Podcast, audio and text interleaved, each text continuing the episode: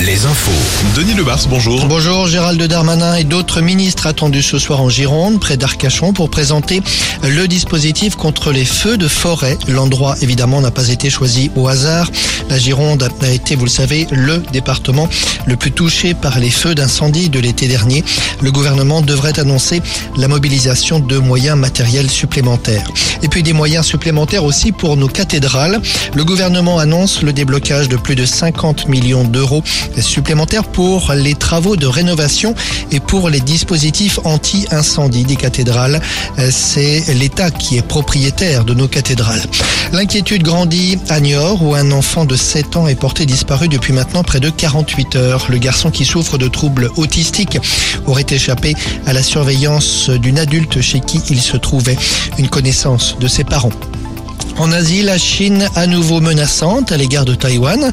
Pékin a lancé de nouveaux exercices militaires samedi et ce matin encore, de nombreux avions et navires militaires chinois ont patrouillé autour de l'île. L'armée chinoise affirme avoir achevé ses manœuvres avec succès.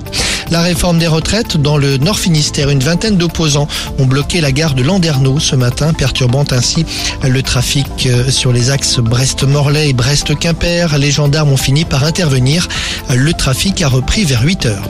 Rappelons qu'une nouvelle journée nationale d'action est prévue pour jeudi, ce sera la 12e, alors que le Conseil constitutionnel doit lui rendre son avis sur la réforme vendredi. En sport, rué sur deux ventes de billets ce matin. Oui, la billetterie pour la demi-finale de Coupe d'Europe de rugby euh, du Stade Rochelet, ce sera le 30 avril contre Exeter à Bordeaux au Matmut Atlantique.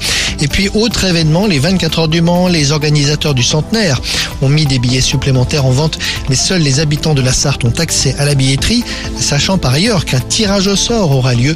Tout le monde ne pourra pas profiter de l'événement. Et puis le hand féminin match de gala au vent d'espace ce soir. L'équipe de France affronte le Brésil en amical.